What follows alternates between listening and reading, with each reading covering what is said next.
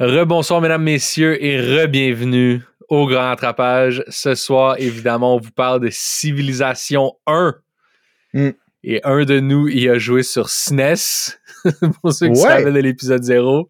The Meme Lives On. Euh, ça va aller vite. euh, en- en- ça va être euh, short and sweet en préambule ce soir.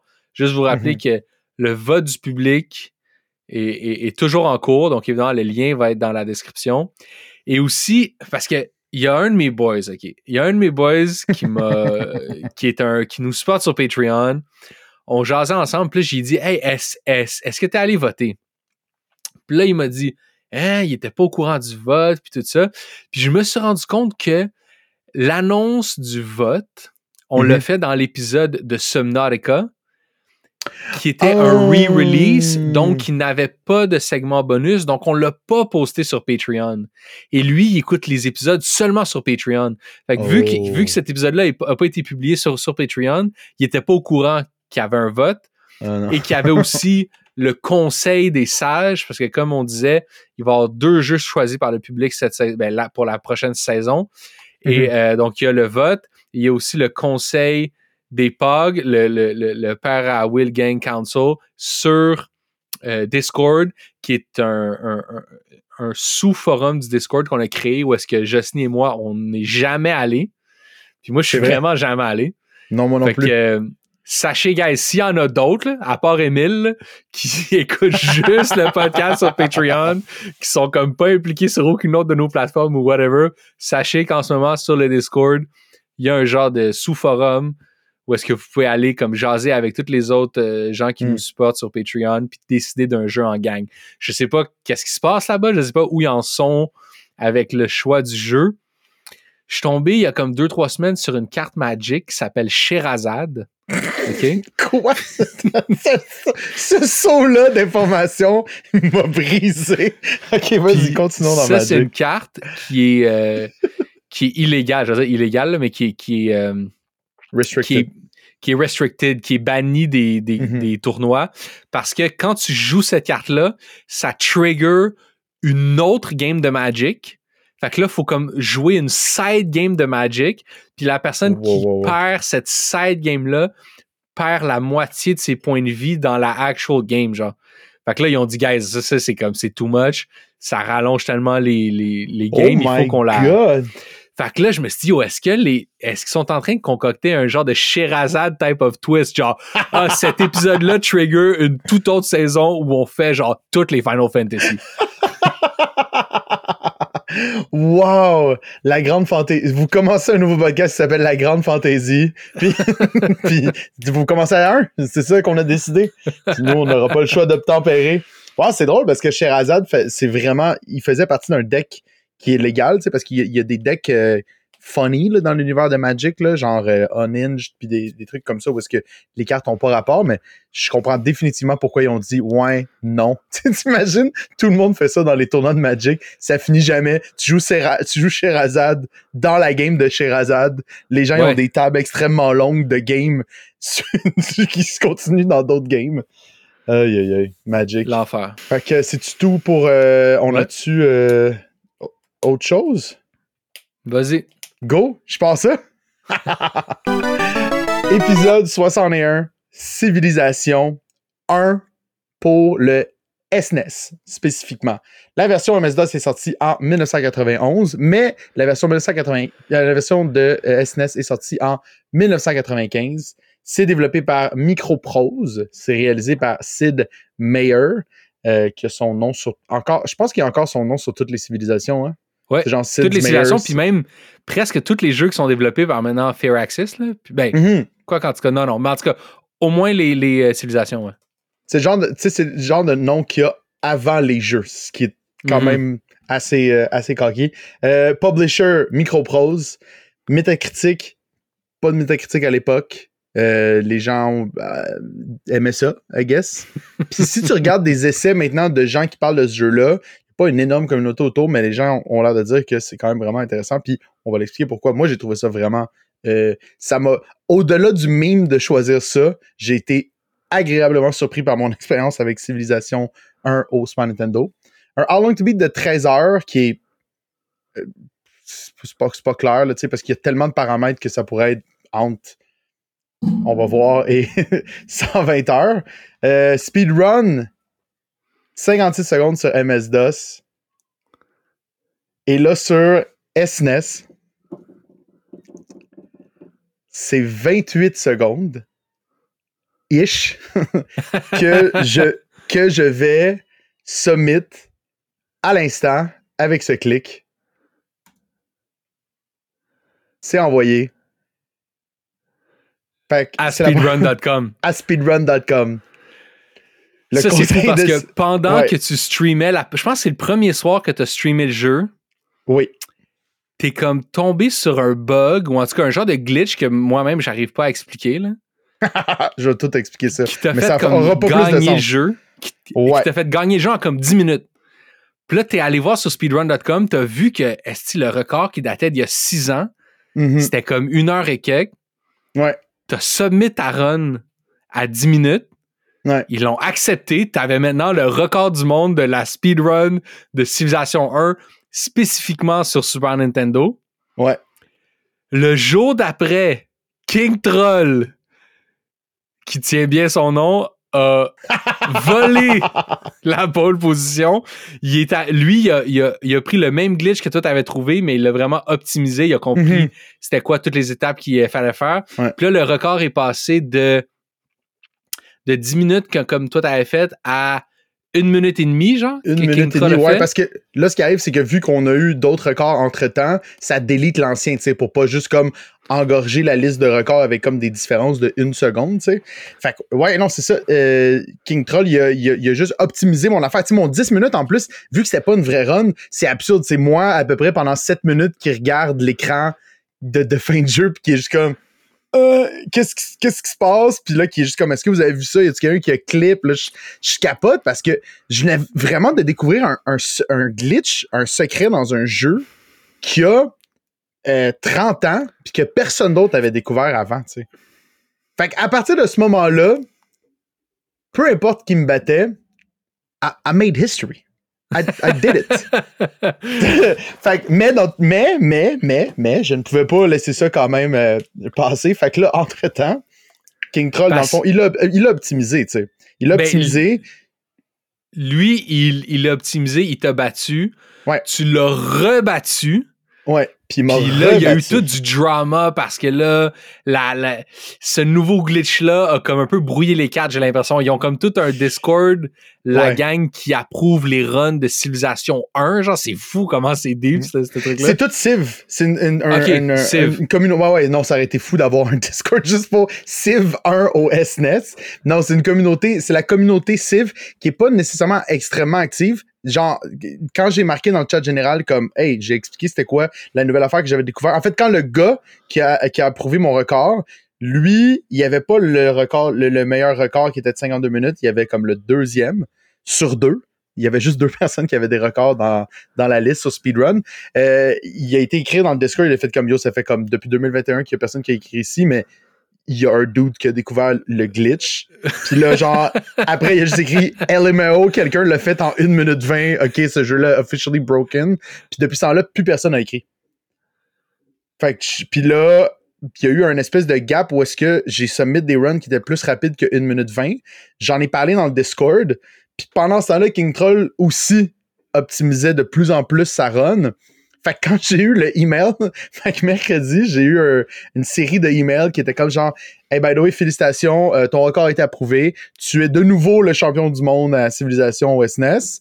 Puis là, tout ça ça dit By the way, King Troll vient de battre ton record de 10 secondes. Fait que j'avais, j'avais envoyé quelque chose à 45 secondes. Lui a envoyé de quoi à 32 secondes. Euh, le gars, il est quand même. Le, gars qui approuve les runs, il est quand même. Euh, il est quand même méticuleux. Là. Il repasse les runs au ping fin, puis euh, il dit comme OK, non, finalement, la vraie taille de la run, c'est généralement un petit peu plus petit parce que si tu y vas frame perfect, ça commence comme à un moment très précis, puis ça finit à un moment très précis. Puis moi, je pèse sur un bouton pour comme arrêter puis partir mon timer, puis King Troll aussi. Fait que ça joue toujours un petit peu comme les réflexes humains, tu sais. Puis là, euh, justement, avec mon manteau, avec mon manteau avant d'aller travailler, j'ai break le 30 secondes. Puis hier soir, en le réessayant, je me suis rendu à peu près à 28 secondes. ça, c'est celle que je viens de que je viens de euh, d'envoyer euh, à l'instant, qui est techniquement en ce moment le record du monde, à moins que King Troll King Troll again, puis il, sorte, il une autre run encore plus rapide que ça de, de sa poche. Tu sais. Exact, parce que ça fait une coupe de jours que tu l'as, cette run-là. Mm-hmm. Mais tu voulais pas la submit tout de suite parce que tu voulais pas que King Troll il la voit puis qu'il te rebatte, tu sais.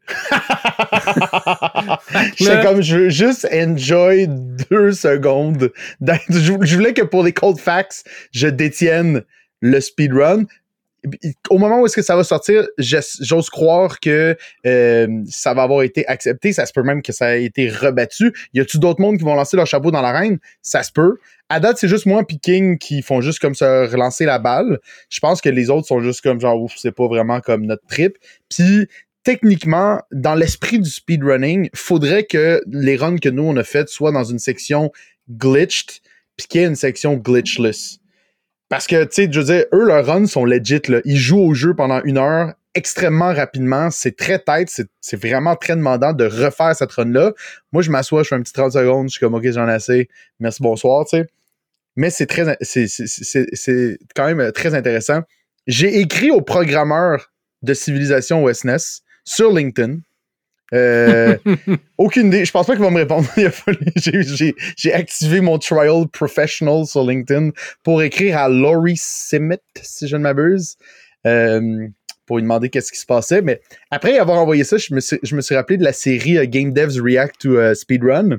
As déjà je pense qu'on en a déjà parlé. Tu as déjà vu ça? Puis la moitié des devs sont comme Wow, c'est malade. Puis l'autre moitié sont comme en crise que du monde pète leur jeu, tu sais. Comme si c'était genre comme si ça allait, on, dirait que leur ego est, leur ego est attaqué, tu sais. Mais c'est genre, c'est du monde qui font ça constamment, tu sais, briser des jeux. Fait que c'est juste intéressant, tu sais. Mettons du monde comme Tunic, que eux, ils ont pensé en faisant leur jeu à du monde qui allait speedrunner. Fait que quand ils regardent la speedrun, ils sont vraiment excités que du monde fasse exactement ce que eux pensaient que les gens allaient faire pour speedrunner leur jeu, tu sais. Fait que là, je sais comment, mm-hmm. peut-être qu'il va vraiment mal le prendre que 30 ans plus tard, je suis comme, yo, by the way, ton jeu était mal codé. Puis j'ai trouvé comment le briser, tu sais. En tout cas. Ou, peut-être que lui avait mis ça spécifiquement. Exactement, euh, ça, ce serait encore plus cool. Euh, moi, ce serait mon rêve de juste pouvoir faire comme genre, oh my god, ok, c'était prévu, t'es un, es un malade. Euh, c'est quand même assez, assez simple qu'est-ce qui est arrivé. Puis c'est arrivé parce que justement, je comprenais rien du jeu. je peux résumer facile, comme rap. On comprend pas trop qu'est-ce qui se passe parce qu'on il n'y a pas grand-chose à comprendre. C'est juste une séquence d'événements dans le jeu qui font en sorte que le jeu pense que tu as gagné. Là. Ouais, ben je pense que d'abord, on préfère peut-être une petite explication de c'est quoi civilisation. Je sais que oui, j'imagine pour la plupart des gens, pour la mhm. plupart des gens, je veux dire, ça n'a pas besoin de, contextualisation, mais civilisation, c'est un jeu de, de, ce qui appelle un, un 4X game, qui est un type de jeu, un genre ça veut dire Explore, Expand, Exploit and Exterminate. Wow. Et c'est comme un jeu de conquête et qui ressemble un peu à Risk. Mm-hmm. Genre, mettons que tu joues une game de Risk, tu as comme une carte devant toi, tu as plein de petites unités, tu peux, tu peux euh, faire grossir ton empire, mais en plus des opérations militaires que tu aurais dans Risk, faut que tu gères aussi toutes tes villes, la production, les développements scientifiques, la culture, un paquet de trucs euh, dans ta ville. Fait que c'est comme gérer son empire euh, avec une carte devant soi. Puis mhm. d'habitude, c'est des, des, parties très longues, tu sais. Fait que c'est sûr que le fait que tu finisses ça en 20 secondes ou 28, je sais plus trop quoi, c'est quand même drôle. Puis c'est comme tu dis, c'est comme un enchaînement de, de clics que tu fais qui ont un peu pas trop rapport dans. T'aurais comme pas vraiment de raison de faire ça dans une vraie game. C'est on dirait que genre l'enchaînement de tout ça trigger un genre de glitch qui dit genre Ah, t'as gagné. Mhm. Ouais, définitivement. C'est un peu comme si, genre, euh, tu joues aux échecs puis que tu décidais d'envoyer ton roi en premier de l'autre côté, puis l'autre joueur serait juste comme, qu'est-ce qu'il fait, man? comme, that's not how you play the game, mais les moyens étaient là, tu sais. J'ai pas comme genre créé quoi que ce soit, j'ai juste fait ce qui est disponible dans le jeu, tu sais. Je reviendrai tantôt qu'on aurait expliqué tout le truc exactement euh, comment ça se passe, tu sais. S'il y en a, en espérant qu'il y ait du monde qui s'intéresse, mais le vidéo va être euh, dans la description sûrement. Parfait. Fait que tu veux-tu nous expliquer d'où ça vient, civilisation? Absolument, ça va me faire plaisir. Et donc, euh, Civilisation, évidemment, c'est l'histoire de Sid Meier, qui est le, père euh, de ce jeu-là, qui, qui, lui euh, travaillait à l'époque, au début des années 80, chez General Instruments en tant qu'ingénieur de système, un genre de, de programmeur. C'était vraiment juste un genre de nerd passionné d'ordi, passionné de jeu. Apparemment, il renaît même un groupe d'amateurs d'Atari 800 dans sa région qui, selon, euh, selon la légende, c'était plus un genre de groupe de pirates de, software qui faisait juste s'échanger des trucs. Mais bon, en tout cas, lui, Sid, il travaille chez General Instruments à l'époque, tout comme un autre gentleman du nom de John Wilbur Steely, qui lui s'appelait Wild Bill Steely. A.K.A.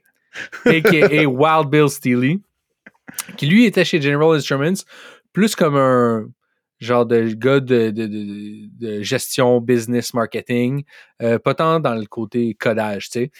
Et quelque chose qui apparemment tu apprenais euh, maximum 30 secondes après l'avoir rencontré, c'est que c'est un ancien pilote de l'armée de l'air américaine puis c'était vraiment la pièce centrale de sa personnalité, c'était de parler à tout le monde qui était dans l'armée, qui avait été dans l'armée puis qui était pilote. Comme un gars qui est allé au Japon qui parle du Japon. exactement.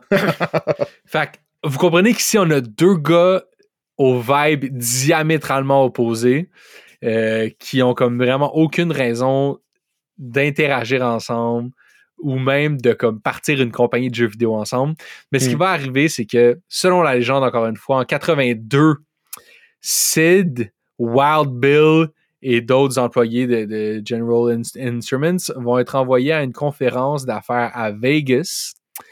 Et là, ils se seraient retrouvés dans une salle d'arcade au sous-sol du casino hôtel MGM Grand à jouer à un jeu de un, jeu d'avion de, chasse qui s'appelait Red Baron c'est vraiment bare bones. Je sais pas si vous savez c'est quoi Red Baron, mais c'est comme un jeu de combat d'avion, mais c'est juste en wireframe. Même le premier Star Fox au SNES a l'air plus euh, raffiné que ça. c'est très, très bare bones dans, un mm-hmm. point de vue graphique. Puis euh, c'est ça, Wild Bill, qui était un ancien pilote, euh, réussit à faire un score de 75 000 points, qui apparemment était pas pire, puis il se trouvait bien bon. Puis évidemment, lui attribuait ça au fait que euh, c'était un ancien pilote. Et juste après lui, Sid, il se met à jouer et non seulement il double le score de Bill, mais en plus, il fait juste arrêter de jouer un année parce qu'il est tanné puis tout, le monde se rend compte qu'il va, il va juste jamais perdre, il va pouvoir jouer forever. Fait que là, Bill, mhm. il est étonné. Et Sid dit que ce qui est arrivé, c'est qu'il il avait réussi à mémoriser tous les patterns des avions ennemis pendant que Bill jouait, puis qu'il avait eu le temps d'analyser le jeu, puis tout ça puis que non seulement le jeu était trop facile selon lui, mais en plus, il pense, il pense qu'il pourrait facilement en programmer un euh, meilleur, un meilleur jeu de combat. Fait que Bill, il dit écoute, si toi, tu es capable de programmer un meilleur jeu de combat que ça, moi, je peux le vendre.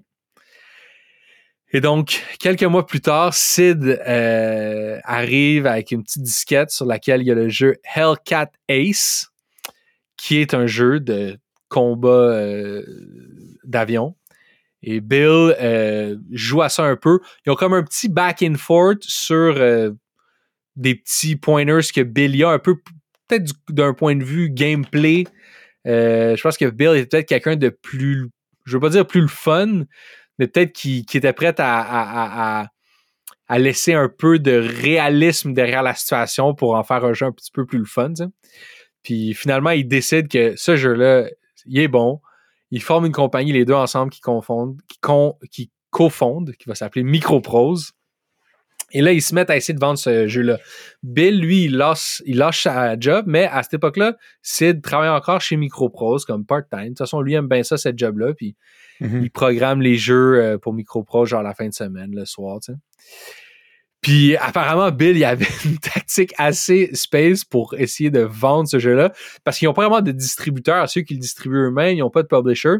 Fait que ce que lui, il fait, c'est qu'il appelle tous les magasins qui vendent des jeux, puis il leur demande Hey, est-ce que vous avez Hellcat Ace? Puis là, ils sont comme Ah non, on, l'a pas. Là, il leur donne un char de merde. Comment ça? Quel genre de magasin vous êtes? Fait que là, pendant une semaine ou deux, il va appeler 4-5 fois pour essayer de savoir si on a 4 Ace. Puis la 6 ou 7e fois, il va appeler en tant que Wild Bill, puis il va dire Hey, salut, je m'appelle euh, John Wilbur Steely.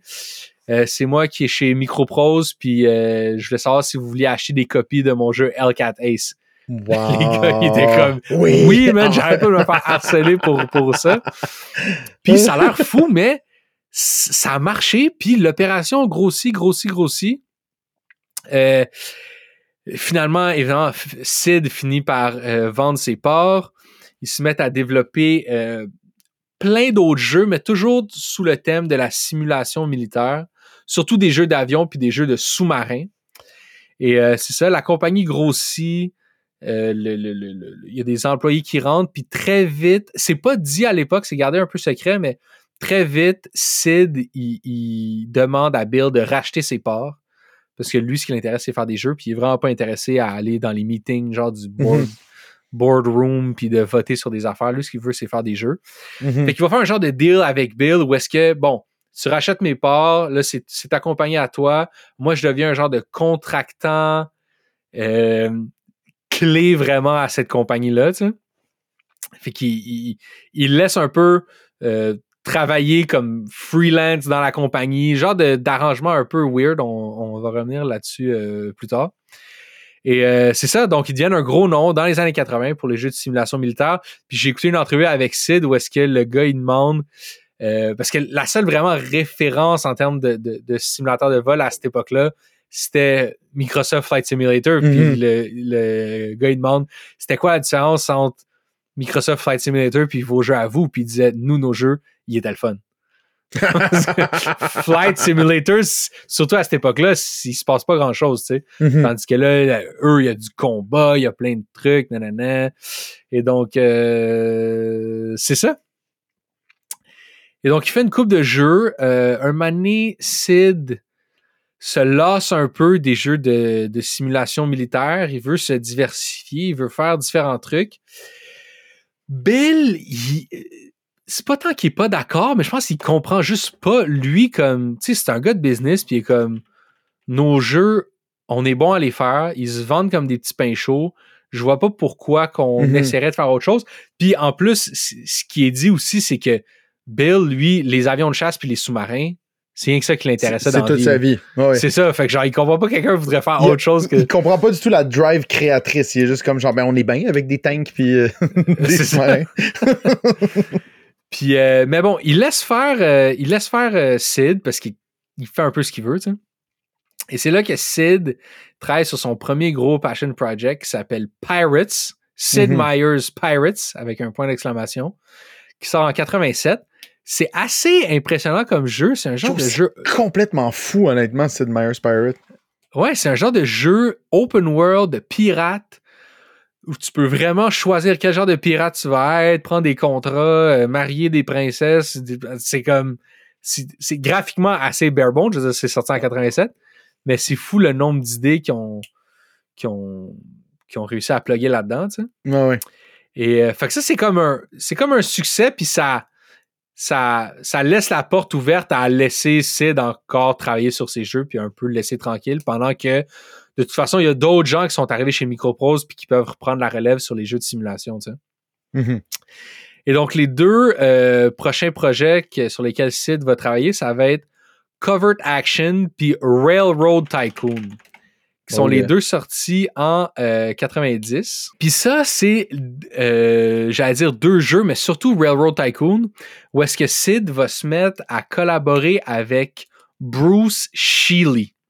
Et Mm. donc, Bruce Sheely, lui, c'est un designer de jeux de table qui travaillait chez Avalon Hill à l'époque, qui était un développeur de jeux de table, et qui s'en vient euh, chez Microprose, puis qui devient un peu le partner in crime de Sid. Euh, parce que ce qu'on comprend, c'est qu'à cette époque-là, tous les jeux dont on va parler, Sid, il fait basically tout ça tout seul. Euh, en fin de production, il y a du monde qui vont arriver pour comme refaire certains assets d'artwork, des trucs comme ça, mais sinon, c'est pas mal fait tout seul. Puis Bruce, il est comme là en tant que partner de Brainstorm, en tant que le premier un peu testeur qui va tester les, euh, jeux, les jeux de Sid. Mhm. Et puis, ils se mettent à travailler sur Railroad Tycoon ensemble.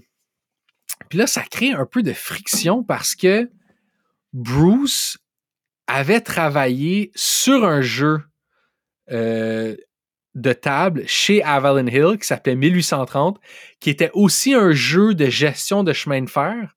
Ouais. Puis euh, ça, c'est comme le- la première fois qu'il va y avoir un problème avec Avalon Hill. Vous allez voir, ça va euh, revenir. Mais ça finit par se régler. Wild Bill, il fait une coupe de call. Puis euh, tout, tout est bien qui finit bien. Et ces deux jeux-là, encore une fois, euh, succès pour l'époque. Évidemment, on parle pas de millions de ventes en, en 90, mais quand même, c'est c'est des succès. Assez pour que euh, Sid et Bruce se mettent à travailler sur leur prochain Passion Project, qui est euh, un jeu qui va s'appeler Civilisation, qui s'inspire d'un autre jeu qui s'appelle Empire, un autre jeu, euh, un autre jeu d'ordi qui ressemble à Civilisation quand même pas mal. Mhm.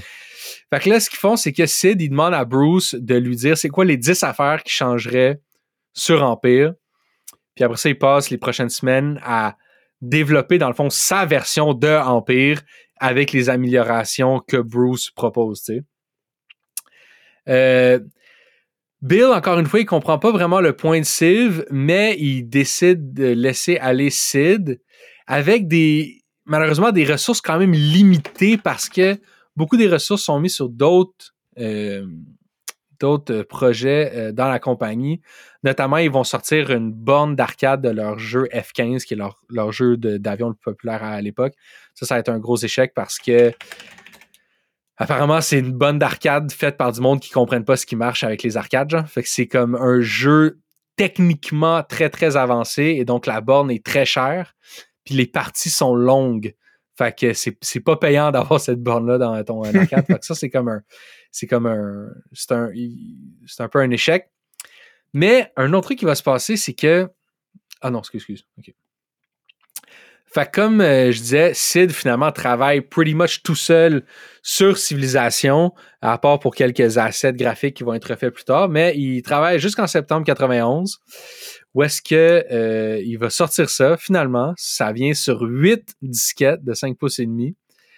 Puis ça a coûté 170 000 à développer, ce qui de nos jours a l'air complètement fou, mais c'était une autre époque.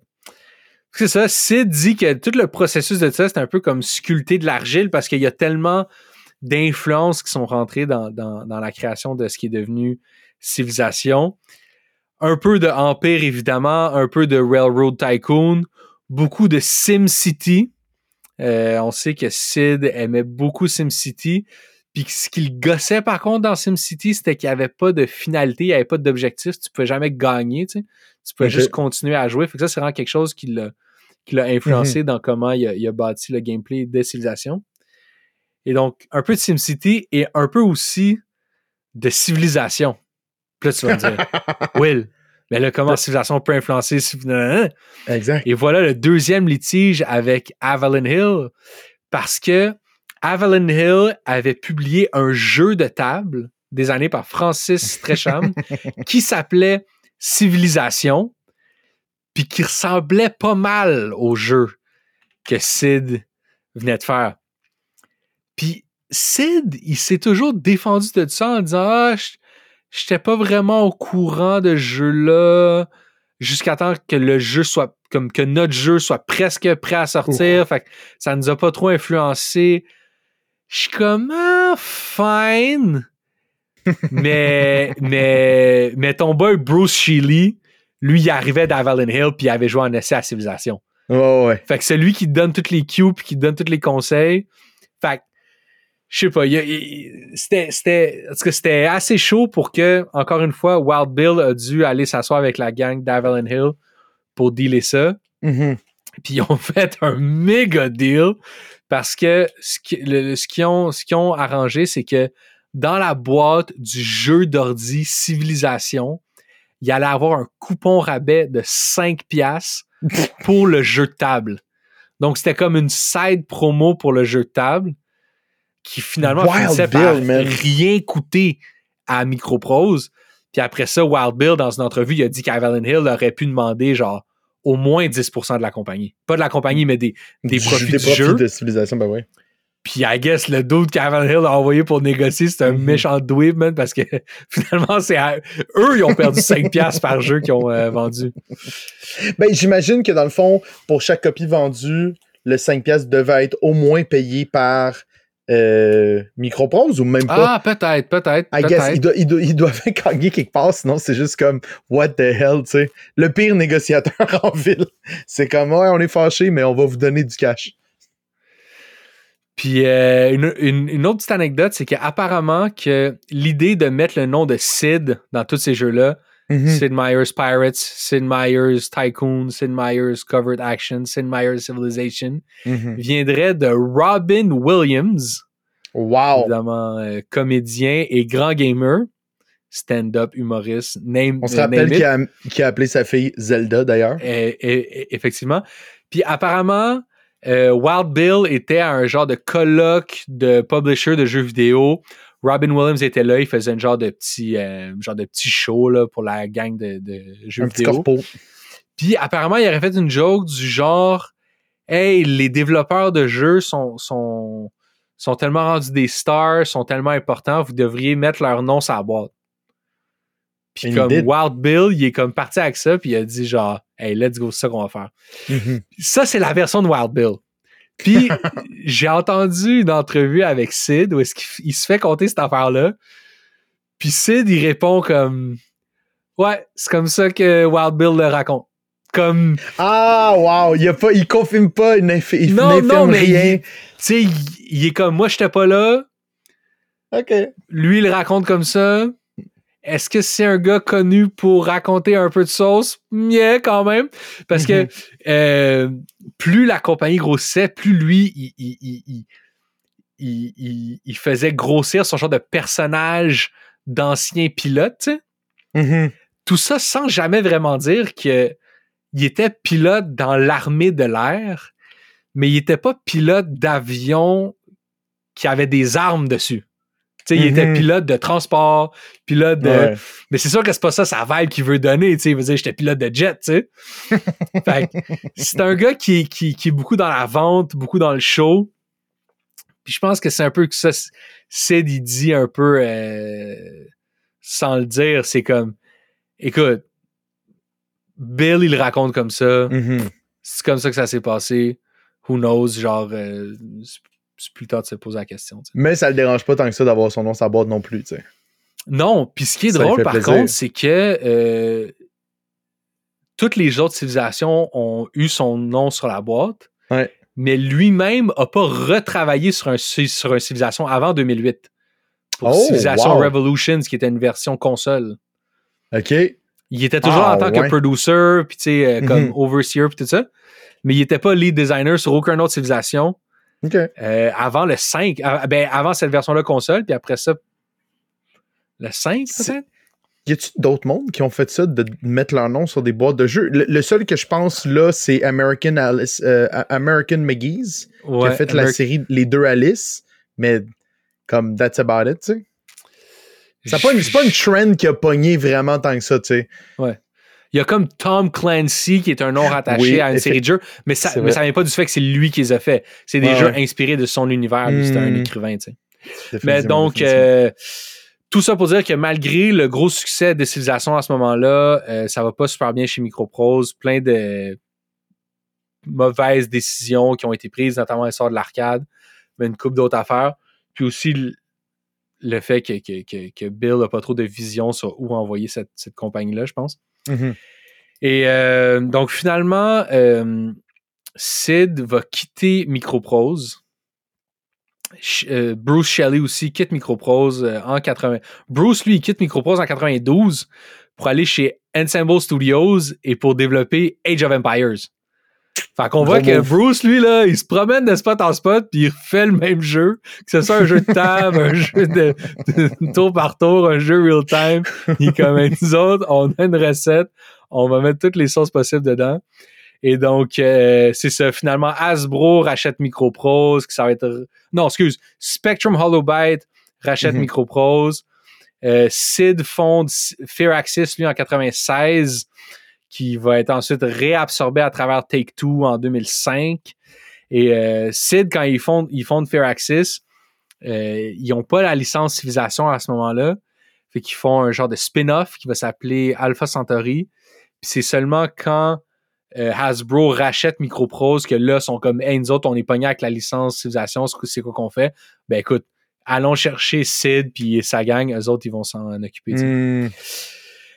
C'est ça. Ce qui, ce qui, est intéressant aussi de, de voir d'un point de vue peut-être plus business, c'est que malgré le succès de, de, de, Civilization 1, il y a beaucoup de tensions chez Microprose entre Sid, Bill, puis le management, notamment à cause de comment le deal de Sid est structuré en tant que qu'employé contractuel comme bizarrement puissant dans cette compagnie-là. Tu sais. Mhm. C'est qu'il il, il a un peu carte blanche pour faire ce qu'il veut. Euh, il a accès à des budgets upfront, des bonus quand les jeux sont sortis. Il a comme accès à un paquet de trucs. Mais c'est structuré de manière à ce que le vice-président au développement a pas de bonus lorsqu'un jeu développé par Sid sort. Parce que lui, je me rappelle plus du nom du gars, là, mais lui, à chaque fois qu'un jeu sortait, que, que lui était l'overseer de toute la partie des, des développements, à chaque fois qu'un jeu sortait, lui avait un bonus.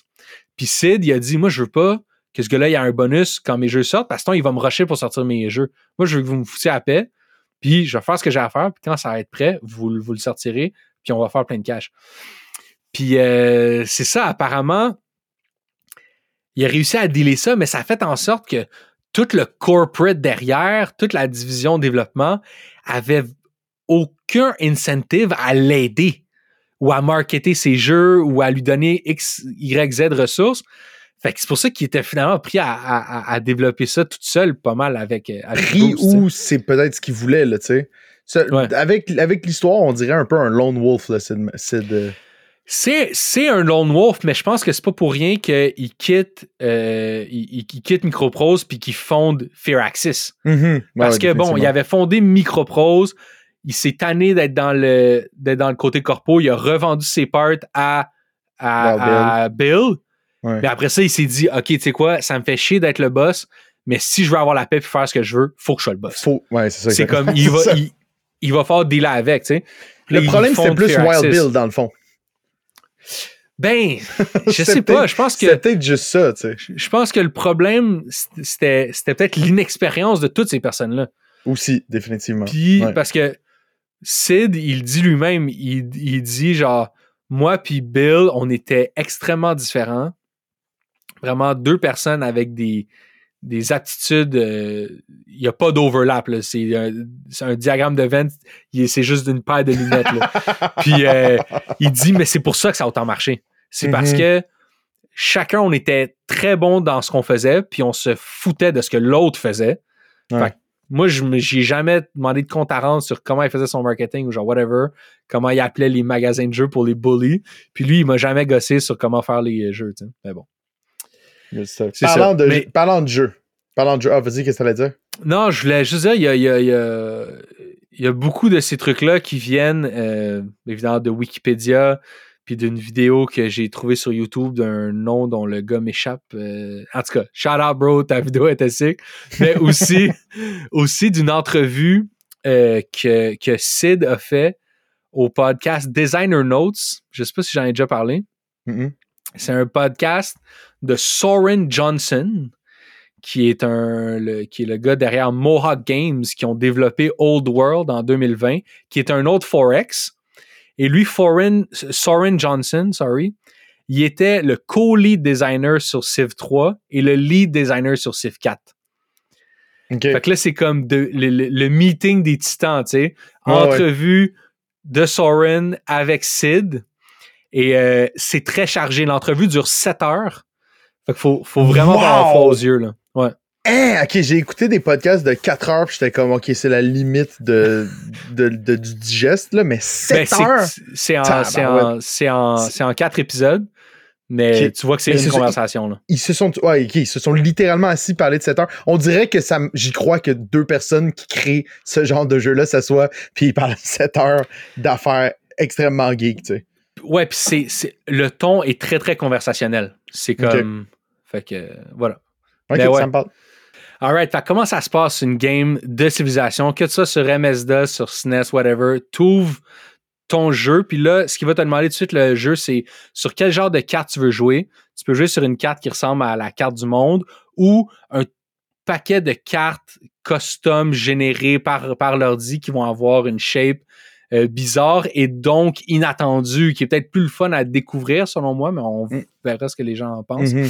Et là, tu peux décider de comme quelle civilisation toi tu vas incarner, les Français, les Chinois, les, les Anglais, euh, Mm. whatever, puis combien de civilisations ennemies vont, vont, vont, vont peupler la, la carte. Et donc là, tu es lancé sur cette carte-là.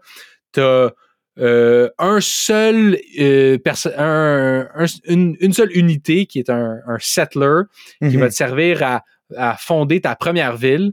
Puis tu as aussi une autre petite unité qui est un petit bonhomme avec une hache. Puis là, Attends, l'idée, mais là, ça tu, va tu être. vois, ça, c'est parce que tu as joué à Civilisation sur MS-DOS. parce que c'est- ça, ça fait partie des petites différences qu'il y a sur SNES, par contre. Toi, tu commences avec un personnage avec une hache. euh, Ah, peut-être pas, peut-être pas. Peut-être On que je me trompe. genre non, un parce que dans settler. le- C'est tout. T'as juste comme genre, OK, ça te drop sur la planète. Est-ce que la version MS-DOS, il y a une DS qui te parle au début du jeu pour te dire, pour t'expliquer c'est quoi ta mission? Parce que. Ça, c'est quelque chose qui est très weird. C'est une des différences entre la version MS-DOS puis SNES. Dans la version MS-DOS, qui est comme la version américaine du, du jeu, Mhm. t'as une genre de cinématique d'intro où tu vois la planète Terre, vraiment comme le globe. Tu vois l'évolution des différentes euh, civilisations, des avions, la technologie qui se développe, euh, qui selon moi est une cinématique un peu trop intense pour le jeu, comme ça.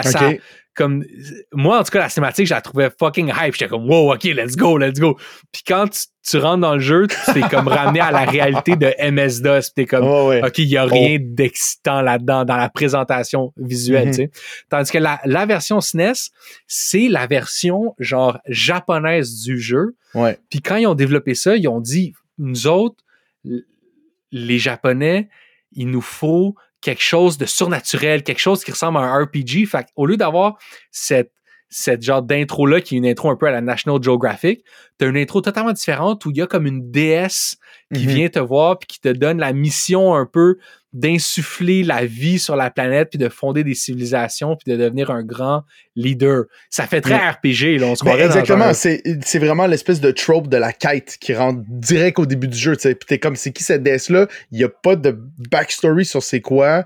Euh, puis elle dit, elle, elle dit juste comme genre, bon, dépend, c'est- ça change pas, peu importe la civilisation que tu choisis d'incarner. Tu sais, t'es les Russes, t'es les Américains, elle dit comme genre, faut que tu sois la plus forte civilisation au monde. Puis merci, bonsoir. Ah, puis by the way, je te donne trois cadeaux, euh, les routes, l'irrigation, puis euh, je pense les villes, tu sais. T'es comme, OK. Ouais, C'est c'était fucking weird. c'est très bizarre. C'était- C'est très bizarre cette intro-là. Puis c'est le seul moment surnaturel du jeu, tu sais. Parce que ça m'a quasiment throw off. Puis je suis genre, OK, ça va-tu être un petit peu ding-dong comme dans SimCity où est-ce que des fois, parce que le SimCity à la SNES, Bowser, il peut venir détruire ta ville, mettons, tu sais. En plus des cataclysmes, il y a des affaires un peu funny comme ça. Mais Civilisation, t'es genre, OK, mais c'est comme, tu sais, c'est un jeu de, diplomatie, d'expansion territoriale. C'est comme full sérieux, full stats. Puis là, t'as juste une madame qui est comme Ah, voilà, je t'insuffle la vie, puis maintenant devient le plus grand conquérant de tous les temps. Puis elle revient pas. Tu sais, pendant le jeu, il y a pas comme de magie ou whatever, tu sais. C'est vraiment juste pour kick in. Puis à la fin, elle revient, puis elle dit Oh, bravo. Comme genre, une fois que tu as réussi la quête, elle vient de dire comme félicitations, t'as t'as réussi, euh, réussi tout ça. Fait que j'imagine que l'idée derrière ça, c'est que c'est comme l'incarnation de Gaïa, la Terre. Ouais, que- c'est ça. mais elle dit de tuer tout le monde en même temps. En tout cas, vraiment pas clair. je sais pas à quel point ça vaut la peine. Là, là on, on vient de dire, tu apparais sur la carte, tu peux fonder ta première ville. Puis Mhm. après ça, c'est de faire des choix de comme quel genre d'unité tu vas créer, quel genre de, Ouais. de, de bâtiment tu vas créer dans cette ville-là. Je pense que c'est à la fois extrêmement complexe et profond tout ce que tu peux faire. Mhm. Et en même temps, c'est pas un jeu super obscur. Fait que je sais pas si on devrait passer tant de temps à expliquer genre toutes les différentes mécaniques. Moi, je suis surtout vraiment curieux d'entendre ce que tu en as passé parce que je pense que ce qui est le fun ici, c'est qu'on a vraiment deux perspectives vraiment différentes parce que Mhm. moi, je suis un grand fan de civilisation, surtout du 5. C'est probablement le jeu auquel j'ai le plus joué de toute ma collection de jeux. Mhm. Euh, fait que j'aborde ça vraiment avec l'œil de quelqu'un qui a joué à une civilisation moderne. puis toi, t'as jamais joué à aucune civilisation. Fait que, qu'est-ce que t'as pensé de ce jeu-là? J'ai en fait joué, je me suis rappelé, puis j'ai essayé de voir si je l'avais, mais je l'ai plus. J'ai joué très brièvement, soit au 2 ou au 3, à une époque où est-ce que j'avais reçu, ma grand-mère m'avait acheté le, le gros collector's board, euh, le gros collector's de Age of Empire, qui avait Age of Empire 1, 1 expansion, 2, 2 expansions dedans. Fait que j'ai joué à côté à Age of Empires. Puis une fois que j'avais fait le tour de ça, je pense que j'avais ramassé Civilisation en me disant comme oh, ok c'est la même chose. Non, c'est pas c'est pas du tout la même chose. Fait que j'avais juste fait comme j'avais ouvert le jeu. Puis là, ça me parlait de diplomatie. Les déplacements étaient comme, tu sais, c'est des déplacements qui sont pas genre, tu, tu, traces pas un chemin pour ton bonhomme. Tu sais, faut que tu dises comme genre.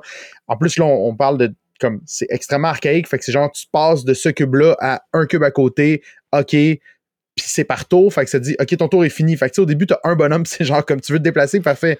Un move, fin du tour. Un move, fin du tour. Un move, fin du tour. Puis là, avec ça, tu as comme tes autres possibilités de genre comme ah, tu veux transformer ce terrain euh, de plaine en forêt, ben ça, ça va prendre 7 tours. Fait que si tu fais ça au début du jeu, ça veut dire que pendant 7 tours, tu fais juste comme fin, fin du tour, fin du tour, fin du tour, fin du tour, fin du tour, parce qu'il faut qu'il les passe comme au complet pour que ce soit legit. Fait que j'étais juste, j'étais juste comme genre, OK, je savais que ça allait être ça, tu sais, j'avais vu des vidéos, mais j'étais comme, wow, OK, ça devient. Ça m'a. Surprenamment, tu sais, j'en parle le même, puis ça a l'air d'être quelque chose d'extrêmement laborieux, mais il y avait quelque chose de, fascinant dans cette suite d'événements-là, puis plus mon empire, parce que j'ai failli finir une game. Puis là, finalement, je suis viré sur le top, j'ai commencé à faire des speedruns. Puis je pensais que ça allait pas euh, que ça allait pas détruire ma sauvegarde de ma, de ma principale euh, de ma principale partie. Mais oui, à chaque fois que tu finis une game, il wipe toute la cassette puis ça recommence. Même si c'était pas dans une game que tu avais continué. C'est énormément de stats dans tellement J'avais rarement vu. C'est comme Project Zomboids avec toutes leurs stats de ding dong, mais avec juste comme des facteurs diplomatiques de construction, d'allégeance. Ça n'a aucun bon sens. Moi, je, moi, je pense que ce jeu-là est à la fois beaucoup plus simple en termes de mécanique que Civilization 5, mm-hmm. mais beaucoup plus complexe en termes de compréhension de ce que tu fais, genre. Mm-hmm. C'est surtout que tu, te rends très vite compte qu'il faut, il faut absolument que tu joues avec le manuel. Le, jeu est vraiment pensé pour que tu joues avec un manuel. Ça venait avec un super gros manuel. Toutes les informations sont là-dedans. Puis euh, euh, c'est très. Euh, moi, ce que j'ai eu l'impression aussi, c'est que les, les, capacités techniques, surtout même d'un point de vue graphique, les, mm-hmm. capacités graphiques d'une machine comme les vieux MS-DOS peuvent pas, peuvent pas fournir l'ambition mécanique de ce jeu-là. C'est complètement Le fait que tout soit caché dans des sous-menus, euh, ça, rend la, compréhension du jeu puis de ce que tu fais extrêmement ardu. Puis euh, ça, je pense que ça, ça freine beaucoup de gens. Surtout, comme tu dis, le fait que les premiers tours, il se passe comme rien. Puis tu vois, je me suis trompé avec Civ 5 parce que dans le 5, tu commences avec un settler puis un genre de Dodakin Ash. Mm-hmm. Fait que pendant que ta ville fait le premier whatever item que tu demandes de faire, au moins avec ton gars avec la hache, tu peux te promener un peu. Tu peux explorer les alentours, aller voir les euh, différents trucs. Mais c'est vrai que c'est. Les débuts de game étaient très rough dans Civ 1 parce que t'es vraiment pitché dans le noir. Puis moi, je vais, je vais dire ça tout le podcast, je vais tout le temps le comparer au 5, euh, mais tu es tout le temps surpris par les affaires que tu peux pas faire finalement. Mm-hmm. C'est comme si tu jouais une game d'échecs avec quelqu'un, puis là, tu bougeais genre ta tour de, de 4 euh, cases, puis là, il dit Ah non, non, nous autres, on joue à un, genre de type d'échec vraiment vintage où est-ce que la tour peut juste avancer de deux cases. t'es comme OK. Y a-tu mm-hmm. d'autres règles différentes comme ça? Ah, tu vas l'apprendre plus tard. Ouais, c'est ça, exactement. ça, ça, viendra. Puis c'est drôle parce que t'as dit t'es pitché dans le noir, mais t'es littéralement pitché dans le noir. T'as genre comme t'as un square avec comme autour de lui dans les huit directions autour de ton carré parce que tu peux aller en diago. Euh, il y a genre un demi square à peu près qui est pas dans le noir. Fait que la carte est, complètement recouverte de comme de ce qu'on appelle du fog of war puis que quand tu te déplaces là tu finis par découvrir les trucs mais c'est tellement pas gros l'espace que tu découvres tu sais tu, découvres rien tu découvres la prochaine case puis un tout petit peu de ce qui l'entoure fait que ça prend du temps avant que tu aies un espèce de grasp de juste comme l'endroit où est-ce que le jeu t'a déposé tu sais puis là, t'es même pas comme. T'es, plusieurs minutes in, là. T'es peut-être même une heure in, où est-ce que là, tu catches comme, OK, à l'est, j'ai ça. À l'est, il y a la Russie. En haut, il y a ça. Euh, fait comme. Ça prend vraiment du temps à juste get into it. Et comme tu as dit, le manuel, c'est. Il faut absolument l'utiliser. moi, ce qui est arrivé, puis ce qui a fait par, contre en sorte que j'ai euh, découvert l'espèce de glitch, c'est que justement, j'avais pas regardé le manuel, puis ça, c'était ma plus grosse erreur. Tu sais, des fois, dans des jeux, bon, tu comprends pas tout de suite certaines affaires, mais là, c'est genre, tout ce que tu dois comprendre est dans le manuel parce que le jeu a aucun onboarding. Il dit des affaires quand tu prends le niveau le plus simple, qui est Chieftain, euh, puis il va te dire comme genre, ce serait peut-être le moment de faire de l'irrigation. T'es comme, comment? Avec qui? Puis où? tu peux juste comme. Tu sais, tu pourrais. Puis tout est time consuming parce que, mettons, tu, tu pars une action d'un bonhomme, tu sais pas combien de temps ça va durer. À moins que tu regardes dans le manuel. Puis même dans le manuel, je pense que pour certaines actions, c'est juste marqué several turns. C'est comme several turns, ça veut rien dire. C'est pas une donnée fixe dans un univers. C'est parce que le manuel peut pas te le dire parce que ça va dépendre de ta ville, quel genre de ressources ben, tu as disponibles. Exactement. Fait que là, il faut que tu ailles dans la section de ville pour voir comme, ah, OK, quand j'ai tant de crops que ça, l'irrigation va se faire plus vite. Fait que, tu sais, il y a, beaucoup de hard data que tu n'as pas accès nécessairement, puis que même dans le manuel, il faut que tu le fasses pour être comme OK, j'ai ça, ça interagit avec telle affaire à tel endroit. Puis plus le jeu avance dans le temps, mais comme tu as dit, tu sais, il y a des. Y a, comme éventuellement, tu vas avoir des jets, tu vas avoir des, des tu vas avoir comme des centrales nucléaires. Tu sais, le jeu, c'est vraiment de développer une civilisation à partir de rien. En étant, mettons, genre comme euh, Staline, là, en moins 4000 avant Jésus-Christ, mais ça, c'est une autre affaire qui a pas rapport dans ce jeu-là. Aïe, aïe, aïe. Puis mettons dans Civ 5, euh, c'est quoi la grosse différence? Comme est-ce que tu peux déplacer. My God, bro! ok, ouais, non, ok. Ok, attends, je vais y aller avec des questions plus précises. Euh, Mais regarde, euh, je pourrais dire déjà les particularités de Civ 1 mhm. que j'ai trouvé intéressantes parce qu'il y a, ah, beaucoup d'affaires il y a beaucoup d'affaires qui ont été ajoutées après ça de version en version, mais il y en a mhm. qui ont été coupées. J'ai trouvé ça cool l'idée du système de pollution que je pense qu'il était dans le 2 aussi, mais for sure pas dans le 5. Wow. Euh, parce que ce qui arrive, c'est que bon, plus ta civilisation se développe, plus tu développes tes capacités euh, industrielles, mm-hmm. plus ça va avoir un impact sur l'environnement, la pollution, le réchauffement climatique.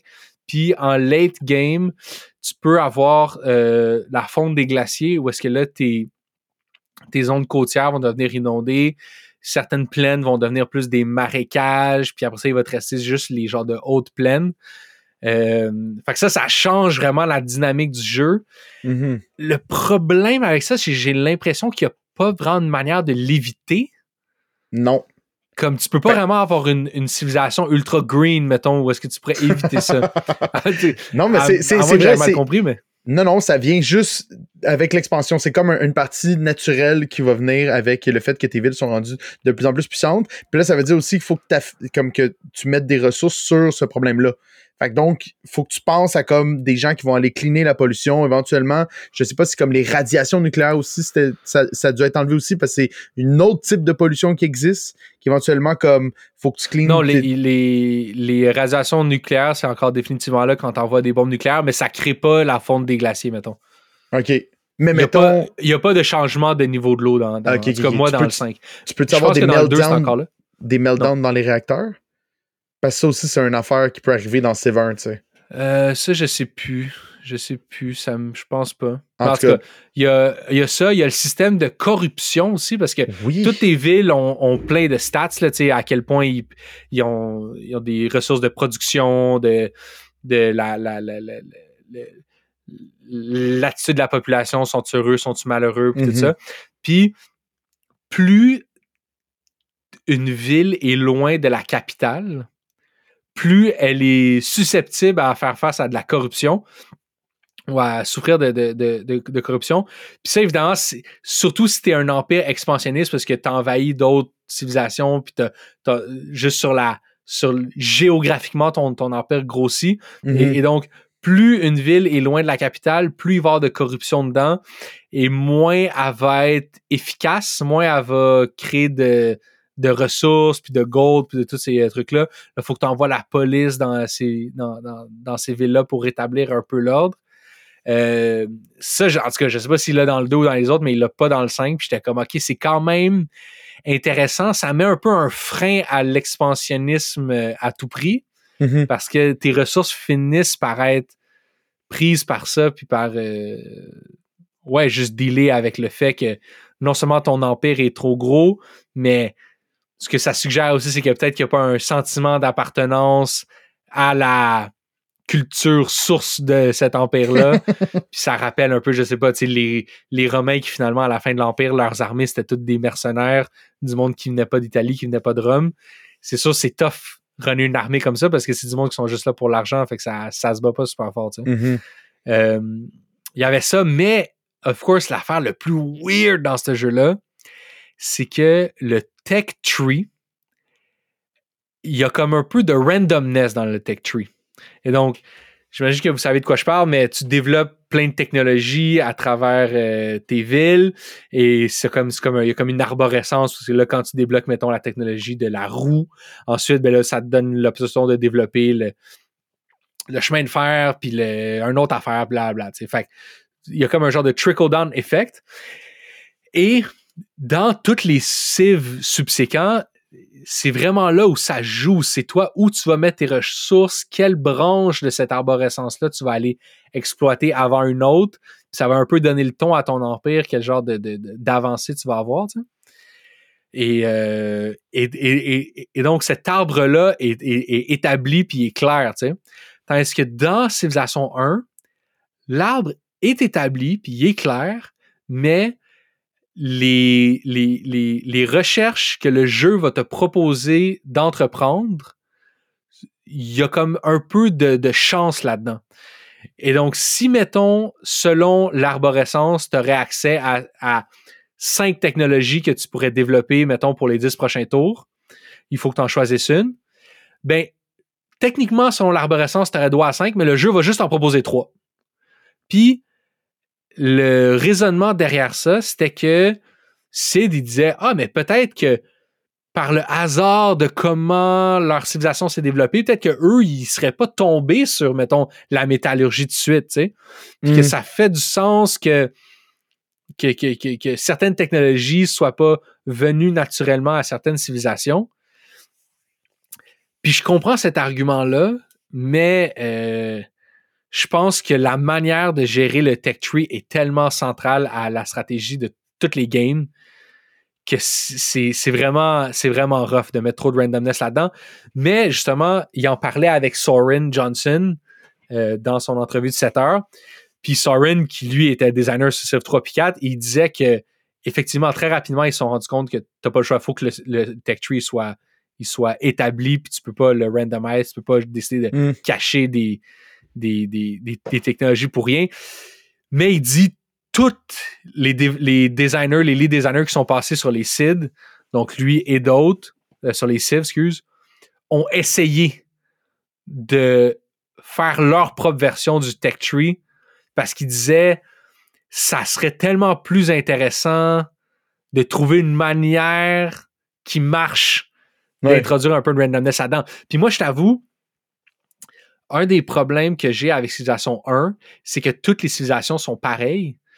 Le, le- le- quelque chose qui est vraiment central, selon moi, à l'identité de cette franchise-là, c'est le fait que à partir de Civilization 3, toutes les différentes nations vont avoir des particularités. Fait que, mettons, euh, les Anglais qui sont une nation euh, de, de bateaux puis de, de, de, de- de- de- d'ex- d'exploration navale, Mhm. mais là, eux, ils vont avoir des attitudes particulières qui vont leur donner des avantages sur l'eau, des unités uniques.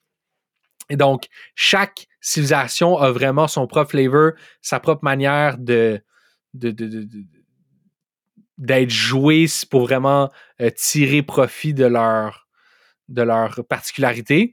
Puis ça, dans le 1, il n'y a pas ça. Toutes les, toutes les civilisations sont pareilles. Non. Ben Pas- oui. pas- pas- pas- non, je te, non, je te jure que non. Le AI est fait différemment par civilisation. oui, oui. Dans Oui, ce oui, oui. sens-là, je comprends. Mais par Non, rapport mais ils à sont- quand ils sont des adversaires, mais toi, quand Ouais. tu les joues, je pense que ton, euh, chaque civilisation va avoir euh, une. Il va commencer avec une technologie précise, par contre. Hmm, Non, même pas? Peut-être, mais. En tout cas, bref, c'est pas aussi Mais développé. C'est définitivement pas aussi développé Non, non, que dans les ça, autres. Mais c'est pas exactement la même chose. Parce que ça, ça change quand même des trucs. Les gens ils vont tout le temps recommander de prendre les Russes parce que si tu joues contre les Russes, le AI est extrêmement agressif et, euh, et- et, euh, ben c'est ça, AI agressif, Ouais. fait qu'ils sont full expansionnistes. Mais je comprends ce que tu veux dire.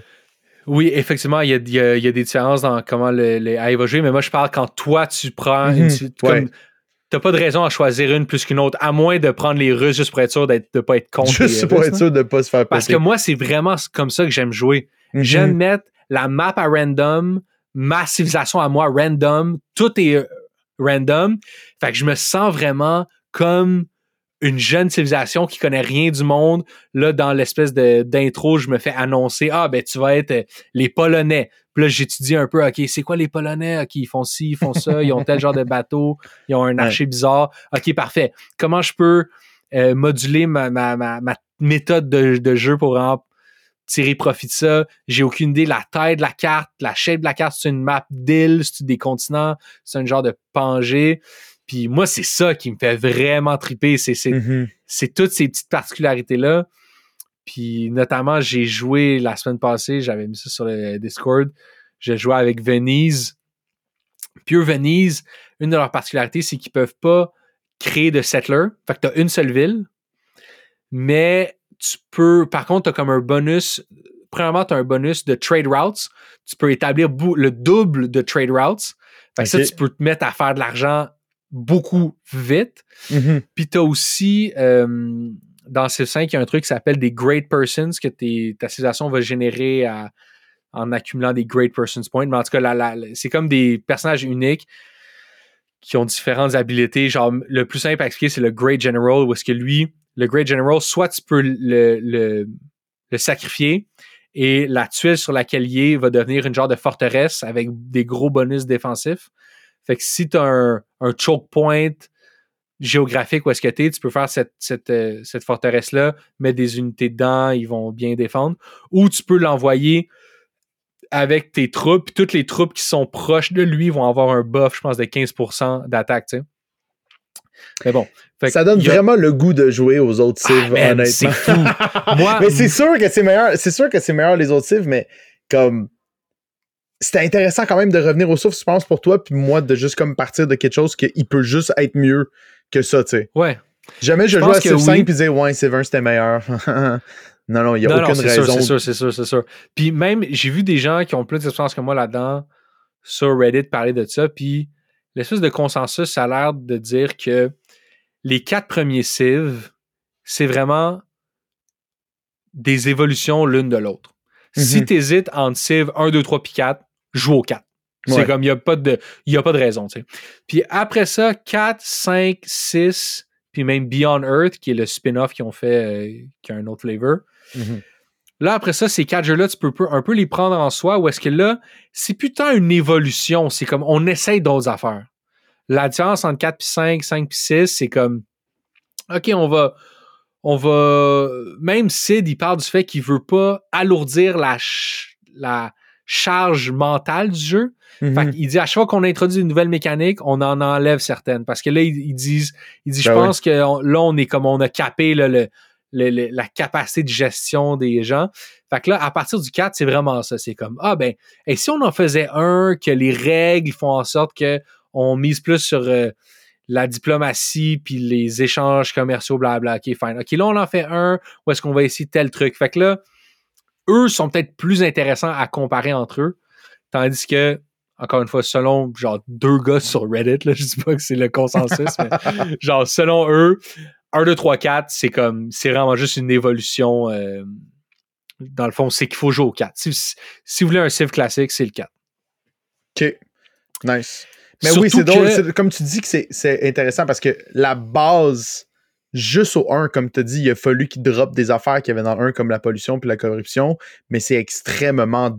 c'est extrêmement dense. Tu sais, tantôt, tu parlais de comme l'image, c'est seulement comme un espèce de, support. comme ce jeu-là pourrait littéralement être un text-based game dans un browser.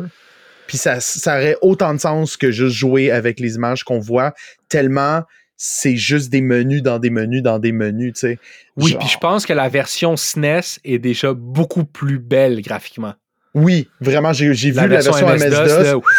Elle en, arrache un petit peu. les, portraits, les portraits des leaders sur la SNES sont vraiment beaux. Il y a des petites cinématiques quand tu conquéris des affaires. By the way, des cinématiques que tu peux skipper. Genre, shout out à Sid Meier d'avoir fait comme OK, non, on va pas tout le temps faire comme forcer les gens à faire ça, ce qui n'est pas quelque chose que le monde réalisait tout le temps à cette époque-là de qui fout la faire. Même encore aujourd'hui, il y a des devs qui sont comme non, non, regarde ma cinématique, t'as pas le choix, tu sais. Peu importe combien de fois tu la vois. Euh, fait c'est, ça pouvait pas. ouais. non, mais je pense que tu as raison. Juste les capacités graphiques de ces machines-là sont un frein à la compréhension de ce qui se passe dans, mm-hmm. dans le jeu. Puis la meilleure manière de, de comprendre ça, c'est quand tu regardes Civilization 2, qui est un petit upgrade graphique, ou est-ce que là, tu es comme Wow, ok, enfin, je comprends qu'est-ce qui se passe dans, dans ce jeu-là, tu sais. Déjà, euh, ouais, Civ 1, tu as vraiment l'impression de jouer à, à risque dans un genre de kaléidoscope, là, où est-ce qu'il faut que tu essaies de comprendre toutes les couleurs qu'il te donne. Ok, ça, t'es en train de me dire que c'est une forêt, mais ça, c'est un bouclier. Tu sais, comme, quand tu rentres dans les micro-menus de la ville, où est-ce que, comme, t'as un espèce de schéma de ta ville, où est-ce que tu peux placer tes bonhommes, mais tes bonhommes sont en haut dans le coin à gauche, puis il faut que tu catches que les bonhommes qui ont des chandails bleus, ils sont contents, puis que ceux avec des chandails rouges sont fâchés, puis que éventuellement tu vas avoir du monde qui, qui sont gris, mais que c'est c'est parce que c'est des, des gens, des magistrats.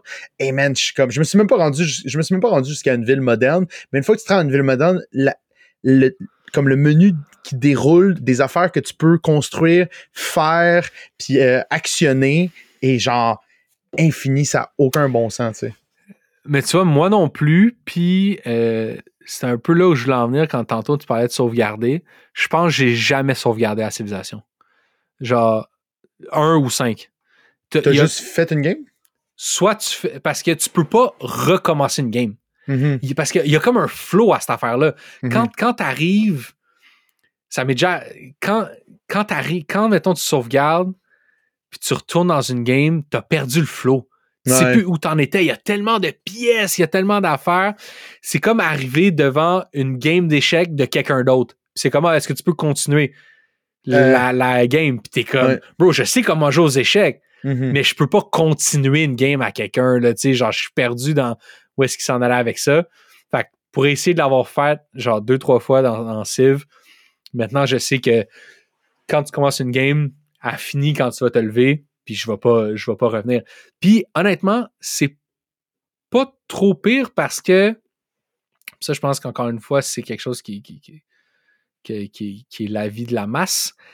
Le late game est, quand même euh, pas mal moins intéressant que le early game dans une game de Civ. Mm-hmm. Parce que quand euh, ça devient. Quand, quand, quand t'es pour perdre, tu t'en rends vite compte, puis tu perds. quand t'es pour gagner, à moitié de la game, tu sais que tu vas gagner. Puis après ça, mm-hmm. tu fais juste comme à élargir l'écart entre toi et les autres civilisations. Puis toutes les actions que tu prends deviennent de la genre de vraiment de la micro-gestion, genre de bureaucratie quasiment. Oui, c'est ça. C'est pour ça qu'à la fin, tu, tu, tu tannes puis tu noques tout le monde. Par contre, tu vois, moi, ce que j'aime dans les nouveaux, c'est que dans le Civ 1, il y a seulement deux manières de gagner. Soit tu conquis tout le monde, tu détruis toutes les, les capitales, ou soit tu euh, amènes tu vas dans l'espace. Donc, il faut que tu aies fini de faire toutes les recherches technologiques. Tandis que dans les nouveaux Civ, tu as victoire comme ça de conquête, victoire scientifique, victoire culturelle, victoire diplomatique, victoire touristique, victoire religieuse. Il y a tout, tout, tout, tout plein de victoires. touristique? Ouais, ben je pense que ça a peut-être été merged in avec la victoire culturelle, mais dans, dans Civ 5, la deuxième expansion, ils introduisent le principe de tourisme. Fait que là, tu peux, euh, tu peux euh, dans ta ville avoir genre des, des attractions touristiques, même des musées avec des œuvres particulières, puis tu as des bonus. Genre, mettons que dans ton musée, tu as de la place pour comme quatre tableaux, ben tu as des bonus si c'est des tableaux euh, comme d'un même pairing, genre d'un même artiste ou d'une même époque, des trucs comme ça. Tu as plein de musées. Tu as comme un des units qui est. Ça, c'est très intéressant parce que tu peux faire des archéologues et euh, une fois que tes archéologues apparaissent, il va, se, il va se révéler sur la carte des sites archéologiques que les archéologues peuvent aller comme déterrer. Puis, ce qui détermine où ces sites-là sont, c'est où il y a eu des batailles dans l'ère préhistorique. Fait qu'au début du jeu, quand tu te bats contre des barbares puis des petites armées, des trucs comme ça, après ça, late game, ces, ces places-là deviennent des sites archéologiques. Tu peux envoyer tes, euh, tes euh, archéologues-là déterrer des artefacts, genre une épée euh, perse. Puis là, tu peux dire, OK, est-ce qu'on la rend, tu sais, qu'est-ce qu'on fait avec cette épée-là? Est-ce qu'on la met dans, dans, le musée? Fait que, à travers des attractions touristiques comme ça, à travers aussi les échanges commerciaux et culturels que tu vas faire avec les autres euh, civilisations, tu peux arriver à une victoire culturelle ou touristique. Ce qui est vraiment plus le fun, selon moi, surtout que la victoire militaire, c'est comme la plus tough. Parce que ça veut mm. dire que tu vas te chicaner avec tout le monde, puis il faut que tu faut que ailles les reins solides en esti. Tandis que toutes les autres victoires, tu peux les faire en schmousant un peu, en établissant des liens commerciaux. C'est sûr que comme je pense que tu pourrais t'en sortir sans jamais attaquer personne, mais il te faut quand même une armée, ne serait-ce que défensive, parce qu'il y en a tout un qui va essayer de te, qui va essayer oui, c'est ça. Exact, parce que les autres les autres peuvent avoir un caractère belliqueux, puis tu, tu le sais pas nécessairement, tu sais.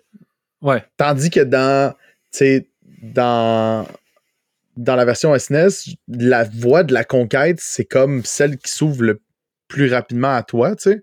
Puis c'est le meilleur parce qu'en plus, il y a tellement moins de subtilité dans les échanges diplomatiques que c'est comme, tu sais, genre, les, les, discussions diplomatiques que tu as dans le SNES, e quand tu rencontres un émissaire, tu vas avoir le leader opposé, ce qui est la chose la plus absurde parce que c'est euh, t'es en moins 4000 avant Jésus-Christ, puis les leaders que tu rencontres, c'est tout le temps des leaders le plus connus de cette euh, civilisation-là. Fait que, mettons, hey, l'Inde veut avoir une rencontre diplomatique en moins 3000 avant Jésus-Christ. Oh, Gandhi, qu'est-ce que tu fais là?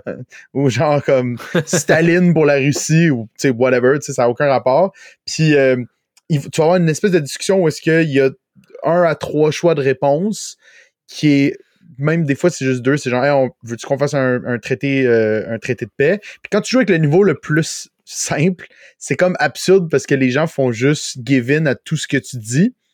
Fait que je sais pas si c'était comme ça aussi sur MS-DOS, mais mettons, t'as une rencontre diplomatique avec un avec un éclaireur, puis c'est genre comme euh, OK, fait que on vous propose la paix. Là, toi, tu dis non. Ils, font ouf. Euh, OK, mais on voudrait vraiment la paix. Voici 50 pièces. Non. OK, check on veut vraiment la paix. Fait que voici 50 pièces, toutes nos technologies. Puis là, si tu dis non, ils sont comme, écoute, 77 pièces, tout ce qu'on a et nos technologies. ils sont juste constamment en train. Le truc, c'est juste dites non, puis vous allez avoir toutes leurs affaires.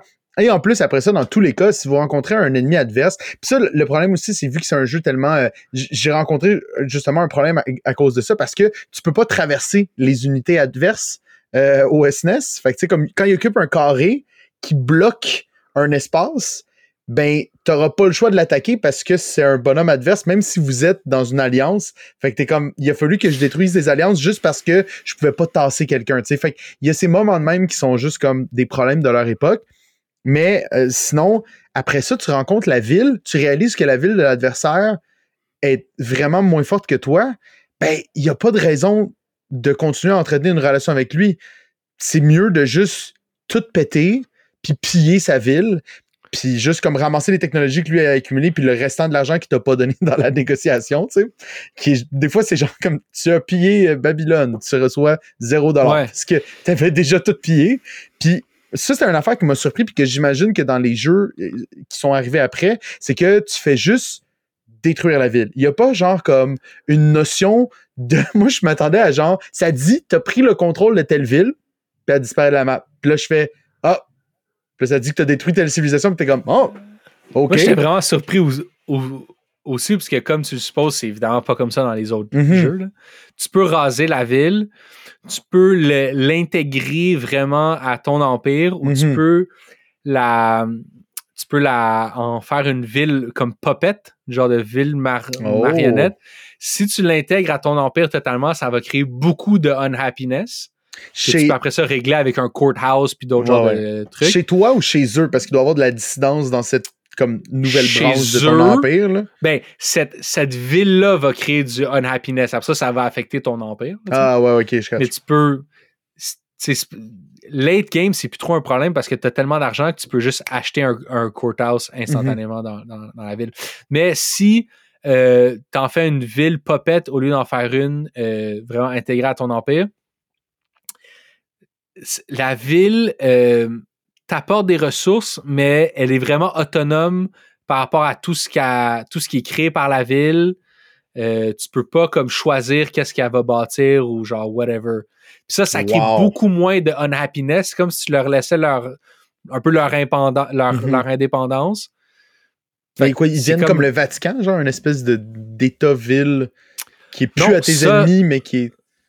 Ça, ça, non, c'est une, ville vraiment à toi. Ah. Ça, par contre, c'est un autre truc. Dans euh, Civilization 5, tu as aussi ce qu'on appelle des city states, qui sont des, des, des, des villes qui peuvent pas expansionner. Fait que c'est comme des, des villes qui font pas partie d'aucun empire. Ils vont avoir des noms comme Vatican City, des trucs comme ça. Mhm. Puis ça, c'est vraiment clé de s'allier avec ces villes-là parce qu'ils vont te fournir plein d'items, puis de, de packs de défense, puis de bouffe, puis de gold. Puis c'est justement là où je voulais en venir avec euh, Vatican, euh, pas Vatican, excuse, euh, Venise. Eux, ils peuvent faire un great merchant, qui Mhm. d'habitude, ce great person-là, il peut faire des trade deals, plein de trucs. Mais le, le great merchant, spécialement de Venise, il peut acheter des city states. Et là, c'est Oh. comme ça que tu, tu grossis ton empire, c'est en achetant Ah. des villes qui deviennent des, des villes genre puppet. Ouais, ça, parce que je me demandais Et, euh, tantôt, tu me parlais de Venise, puis t'étais comme, on peut pas faire de, set, de settler, comme genre, on peut pas faire plus de villes, fait que je comprenais pas trop comment est-ce que tu pouvais, après ça, élargir ton empire. Oui, t'as t'as beau avoir du cash, mais justement, tu peux même acheter des villes aussi. Ouais, ou, ou, ou juste les conquérir d'un Oui, oui. comme Ah oui, c'est vrai, ben oui, définitivement. On, tu peux Puis ce qui est drôle, c'est que des fois, il y a des city states qui sont vraiment proches l'une de l'autre. Puis à cause d'un concours de circonstances de un qui a attaqué un ennemi ou un euh, barbare, il y a des city states qui finissent par conquérir d'autres city states, genre, un peu par, par glitch. fait que là, des fois, t'as des micro-empires de. de... Ah, c'est vraiment, euh, Ça, c'est vraiment une grosse vraiment partie hot. de Civ 5. Mhm. C'est vraiment une grosse partie de, de, de, de, de Civ 5. Surtout que d'avoir des liens commerciaux avec les city-states, ça donne des points d'amitié. Puis vu que Venise a le double de, de, de potentiel de liens commerciaux, euh, tu peux vraiment te mettre ami. Tu sais, si t'es ami avec genre 12 city-states, là, un donné, c'est plus gérable parce que la moitié de ceux-là, ils vont t'envoyer un tank à chaque tour en remerciement.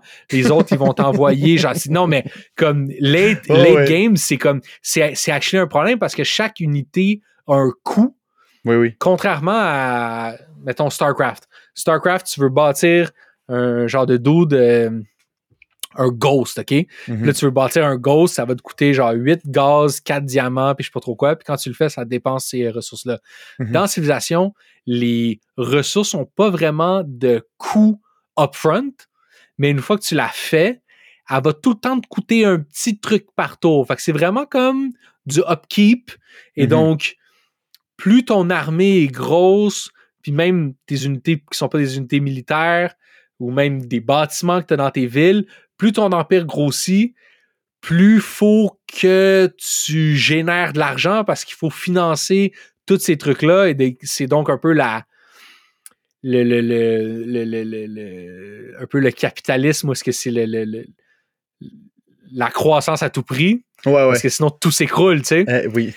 Fait que des fois, c'est ça le problème quand t'as trop d'amis avec des City States, Mhm. c'est qu'ils te donnent tellement d'units que ça bouffe toutes tes réserves d'or, tu sais. Là, t'es obligé de les, tu- juste les détruire, les sacrifier ou les donner à d'autres. Tu peux faire des gifts aussi d'unités, puis... Anyways. Très hot. C'est Ah cool non, parce moi, que. c'est cool parce que c'est définitif que c'est parti de quelque chose de. Tu m'en parles, puis ça a l'air comme très organique. Puis tu vois que, justement, euh, Civ 1, c'est quelque chose d'extrêmement cartésien. Il n'y a pas vraiment de. Il n'y a pas de ramification nécessairement négative à certains choix ou comme des trucs. tout ce que tu as à faire, c'est comme aller dans la direction qui est la plus euh, bénéfique pour toi à ce moment-là. Tandis que dans Civ 5, tu peux façonner l'univers à la manière que tu veux l'aborder, tu sais. Dans Civ 1, c'est genre comme, OK, mais à ce moment-ci, tu as besoin de plus de grains. Ben, quand tu es en telle sorte de démocratie, ben, si t'as plus de grains. Fait que fais juste switcher de démocratie, puis comme, ramasse plus de grains, puis après, switch de démocratie, puis t'as besoin que, tu sais, tu, veux tuer lui, juste tue lui parce que tu sais que ça va te donner telle quelle technologie parce que à ce moment-là, tu réalises que cette diplomatie-là est pas très comme est pas tant importante que ça d'avoir un lien de, de paix. En tout cas. Sur, surtout que les deux manières de gagner, qui sont les, mettons, la manière militaire de domination puis la mm-hmm. manière scientifique, c'est pas vraiment deux manières. Parce que ces deux aspects-là du jeu sont vraiment liés. Comme mm-hmm. une domination militaire passe absolument par la une domination technologique. Mhm. Fait que c'est pas comme si, euh, mettons, une domination culturelle, tu pourrais vraiment laisser de côté beaucoup de trucs qui ont rapport avec l'armée, puis même certaines technologies, puis vraiment donner un, un, angle puis une vision pas mal plus drastique à ton empire, tandis que, je veux dire, victoire militaire ou victoire technologique, c'est la même chose. ouais. Non, euh, définitivement. Fait que la, victoire spatiale, c'est juste vraiment de toffer quasiment le plus longtemps la game, tu sais, parce que le jeu se passe de 4000 avant Jésus-Christ à maximum 2100 après Jésus-Christ. Si tu dépasses 2100, moi je pensais que c'est juste comme, OK, à ce moment-là, tes alliés vont aller dans l'espace puis tu vas systématiquement perdre, mais tu pourrais continuer à jouer puis ça rajouterait rien à ton score jusqu'à temps qu'éventuellement quelqu'un aille dans l'espace ou quelqu'un conquérit la planète, genre généralement toi, puis le jeu fait juste comme se fermer.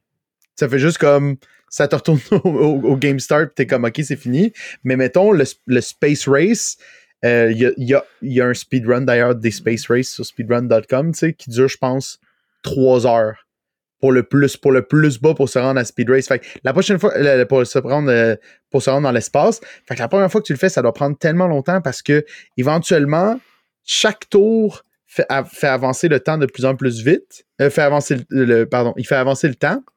Puis plus tu avances dans le temps et plus à chaque tour que tu finis, plus le, temps avance lentement. Fait qu'éventuellement, à un moment donné, chaque tour va juste rajouter un an au counter. Puis là, quand tu es rendu à ce moment-là, ben, ça veut dire que tu as probablement genre 100, 150 unités à gérer sur le board qu'il faut que tu déplaces ou que tu donnes des ordres à chaque tour. Ça, ah, devient juste, ça devient juste pas vivable. Surtout que dans Civ 1, tu peux comme rien automatiser. sais. Non, puis j'imagine que dans les autres, c'est c'est Tu peux au moins donner des guidelines, puis ils, vont s'occuper eux-mêmes, tu sais. Mm-hmm. Mais euh, ça, j'ai jamais compris cette fixation-là qu'il y avait de donner la date de chaque tour. Comme on s'en fout qu'on est en 1419. Là.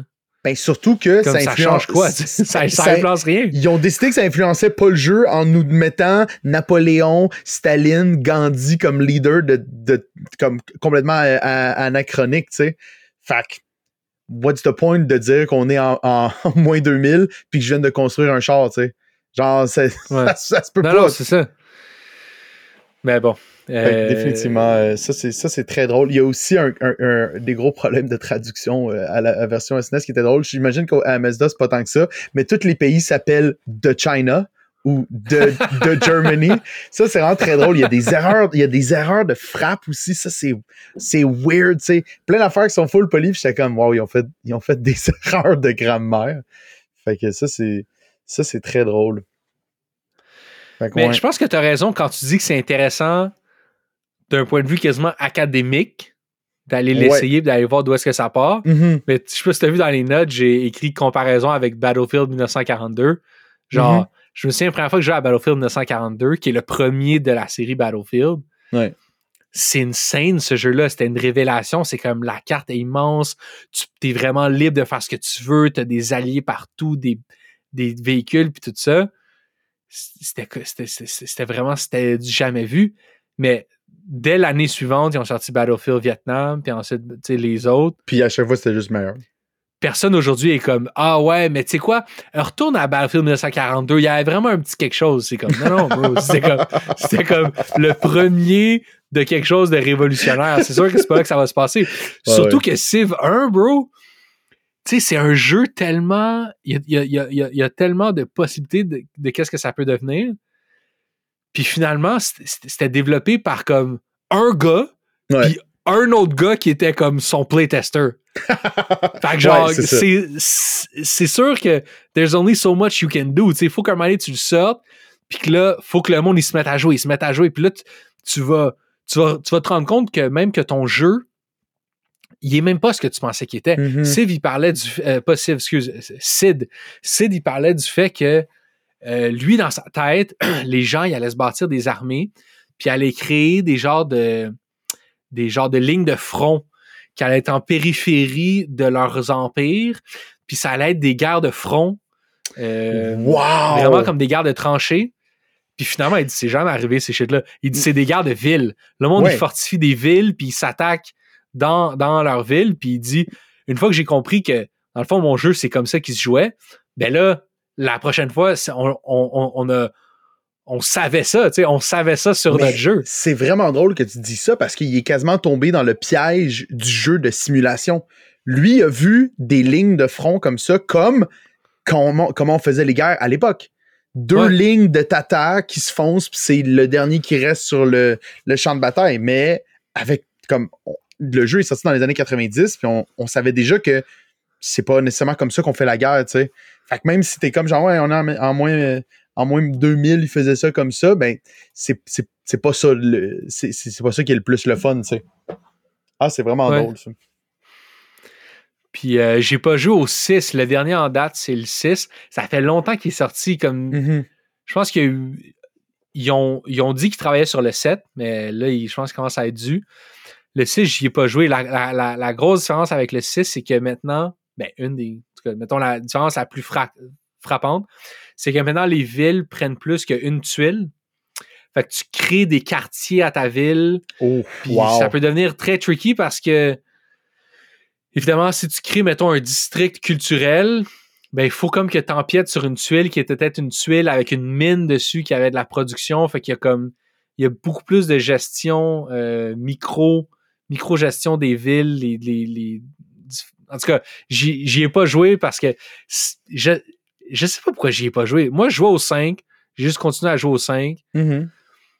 Ah, je pense que quand le 6 était sorti, mon ordi, pour, il, il pouvait pas vraiment le runner. OK. Fait que j'ai juste pas embarqué dedans. Parce que même Civ 5, au début, ça va bien.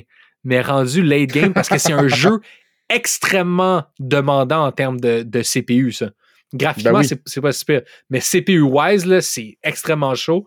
Puis late game, là, quand vous êtes genre 8 empires qui ont chacun genre 25 villes, là, et quand tu fais next turn, tu peux aller euh, travailler un peu sur tes impôts, euh, aller réparer une, une planche sur ton deck, quelque chose, parce que t'as Ben oui. Il y a tellement d'actions qui doivent se résoudre à chaque, à chaque, à chaque fin de tout, tu sais, que, que c'est sûr que ça doit être euh, power consuming.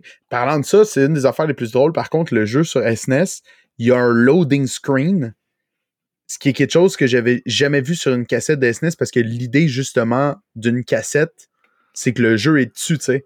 Mais le jeu, vu qu'il y a une partie procédurale, genre, il y a un moment où est-ce qu'il faut que t'attendes, puis j'étais genre, wow, ça c'est Ouais. quand même hot, puis je me demande comment est-ce que ils ont programmé ça à l'époque. tu sais. Fait que aimé ça qu'ils me répondent, l'autre, là, sur, sur LinkedIn pour qu'on parle d'autres affaires. J'avais plein de questions, dans le fond.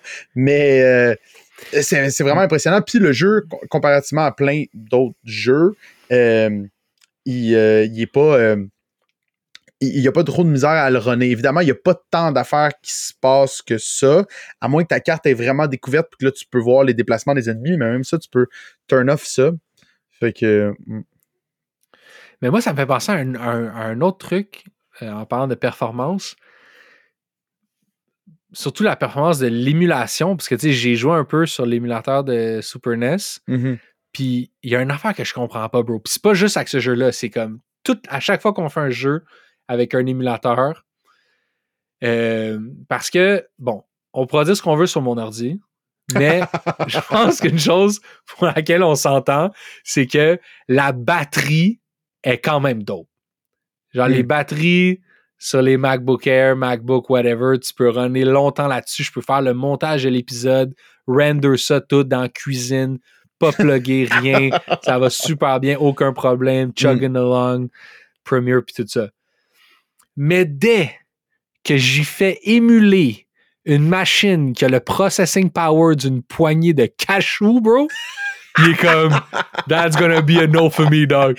Bro, j'émule un fucking Game Boy Advance, j'ai comme 15 minutes de, de batterie. Fait que yo, je sais pas s'il y a du monde sur le Discord. Je sais qu'il y a des gars là, sur le Discord, J, ils savent comment reset les kernels. Ici, on est, s'il manque des DLL, ils savent où les trouver. Guys, qu'est-ce qui se passe avec. Est-ce que dans le fond, ça fait faire à l'ordi quelque chose qui est tellement pas des années pour faire qu'il perd tout sens de l'optimisation de la batterie, puis comme il, il- il- je niaise avec mon euh, 15 Mhm. minutes, mais comme sais, moi je peux passer for sure genre 2-3 jours sans plugger l'ordi. Mais c'est Mais si probablement. j'émule quelque chose, for sure en une heure, c'est fini. là. Mais c'est sûr que c'est la faute de l'émulateur qui est probablement genre mal optimisé, tu sais. Un peu comme Google Chrome qui, qui mange de la RAM comme si c'était des chips, là. Euh, c'est peut-être ça, c'est peut-être ça avec l'émulateur parce que définitivement, le processing power derrière jouer ça est pas gros ou peut-être qu'il l'est puis quelqu'un de plus calé que nous va pouvoir l'expliquer, mais je- effectivement, je suis comme, me semble, c'est vieux. Comme, ça devrait juste être facile. Fait que, ouais. Non, mais c'est ça, man. Genre, intéressant d'un point de vue académique, mais Mhm. pitchez-vous Mais- pas là-dessus. euh. écoute, le, tu sais, on a commencé ça à on a commencé ça à reculons un peu euh, quand, quand je l'ai proposé. Puis Ben, même moi, j'étais vraiment, j'étais très, j'étais comme toi avec l'expérience que tu as de Civ 5 de revenir en arrière. Oui, c'est définitivement weird. Même moi, quand je l'ai proposé, j'étais comme oh, ça se peut tellement que ce soit une catastrophe. Puis je suis agréablement surpris du turn-out de ça. Je suis agréablement surpris que il y ait toute la saga du speedrun aussi qui se soit passé. Ça, je ne m'y attendais absolument pas. Sauf que là, j'ai pogné la piqûre, fait que là, j'essaie de speedrunner Homebody. Mais, euh, tu sais, je suis content, je Non, content du résultat final. Est-ce que je dirais à quelqu'un de jouer à Civilization 1? Probablement pas. À moins qu'il y ait une SNES puis la souris SNES qui veut tester de quoi, de, de- d'une expérience euh, très spéciale et un petit peu comme un voyage dans le temps. Ça marche bien. Mais sinon, Moi, moi, juste pour clarifier, j'étais vraiment pas contre l'idée de, de jouer à Civ 1. Je Mhm. me questionnais sur la pertinence de le faire sur SNES. Ouais. Puis je pense que, bon, à travers le fait que tu es maintenant le détenteur du record du monde de la speedrun, je pense que tout ça est maintenant justifié. Mais c'est sûr que j'étais down du- de l'essayer, comme je disais, d'un point de vue quasiment plus académique. Ce que je trouve décevant, c'est que je pensais retrouver là-dedans une version simplifiée d'un jeu que je connaissais, mhm. mais c'est surtout une version incompréhensible. wow. Comme- ouais. Le fait qu'il est... Parce qu'il est mécaniquement plus simple, Mhm. mais il est tellement plus tough, il est, il est tellement plus difficile d'accès Ouais. Que ça finit par être beaucoup plus euh, ardu, genre à rentrer dans une game puis à continuer. tu sais. Je me suis pas rendu loin. Là. Non, définitivement. Je comprends, je comprends parfaitement. euh, je comprends parfaitement ce que tu racontes. Puis je me suis même pas rendu. Tu sais, il y a des layers de difficulté qui se rajoutent plus que tu avances dans le jeu. Puis je pense que je suis resté au premier. J'ai failli finir une game. Sais, comme si tu joues à Chieftain puis cette civilisation le plus petit, puis tu joues avec la Terre. Vu que le monde sont placés à peu près à des endroits où est-ce que comme qui ont rapport avec leur localisation, j'ai rencontré des, j'ai rencontré comme j'avais tué cinq personnes sur sept dans, Oh, dans mes adversaires. Fait que si je continuais à me déplacer à gauche, j'aurais probablement rencontré d'autres mondes. Puis comme, euh, je je les aurais juste, j'aurais juste fini par les tuer, tu sais. Parce que j'imagine que quand tu fais un customizable world ou un, un truc random, il va juste te créer du monde qui part dans tous les sens, mais comme le globe, vu que tout est situé sur une boucle centrale, tu tu- si tu te déplaces à gauche, éventuellement, tu vas rencontrer, euh, tu vas rencontrer tout le reste de la gang, tu sais. Surtout si tu commences. En tout cas, bref, j'avais commencé avec le Japon, fait que je me déplaçais à gauche, puis je rencontrais de plus en plus de gens, fait que j'aurais juste fait le tour à un moment donné, tu sais. T'aurais fait le tour, ben oui. Mm. Ah, fait que c'est ça, man. Fait que C'est c'est ça. ça, man. Puis là, euh, la semaine, la, pas la semaine prochaine, le prochain épisode, c'est Le prochain épisode, c'est Driver San Francisco. qui est l'avant-dernier jeu de la cinquième saison. Absolument. Ça s'est passé euh, très vite. Très vite. Ouais, puis manquez pas ça. Euh, au prochain épisode, on va aussi vous annoncer un peu comment va s'effectuer la transition entre euh, la saison 5 et la saison 6. T'avais préparé tes soundboards.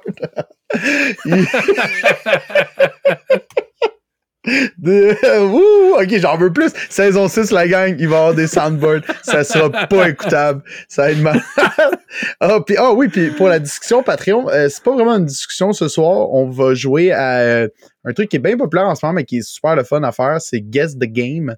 Fait que dans le fond, c'est juste des, des screenshots de jeux. Puis t'as 6 essais pour le deviner. Puis à chaque fois que tu rates, il te montre un nouveau screenshot. Fait qu'on va juste un petit moment ludique avec. Euh, ouais, ça va faire du grand podcasting parce que ça va être visuel. Désolé surtout. à l'audio. Mais je pense que c'est ça qui va être drôle, c'est qu'on va. Comme moi, j'ai vraiment forcé pour décrire vraiment ce que je vois, pour essayer que les gens qui l'écoutent juste au son puissent essayer de voir qui, qu'est-ce qu'il est en train de regarder. Ah, ouais. Mais dans tous les cas, les Patreons, vous allez avoir accès, vous avez accès à la capsule sur, de, sur le Patreon en vidéo. Fait que ça, en, en- puis séparé même. Fait que vous pouvez l'écouter euh, en séparé. Fait que Exact. voilà. Merci tout le monde pour euh, un autre magnifique épisode de Du corps rattrapage. Merci. les- J'ai oublié le nom du podcast pendant une seconde. Euh, merci. Merci aux dormeurs. Merci euh, à ceux qui sont sur la route. Merci à ceux qui sont dans le bain, comme d'habitude. Merci, Will. All right, merci, Jess.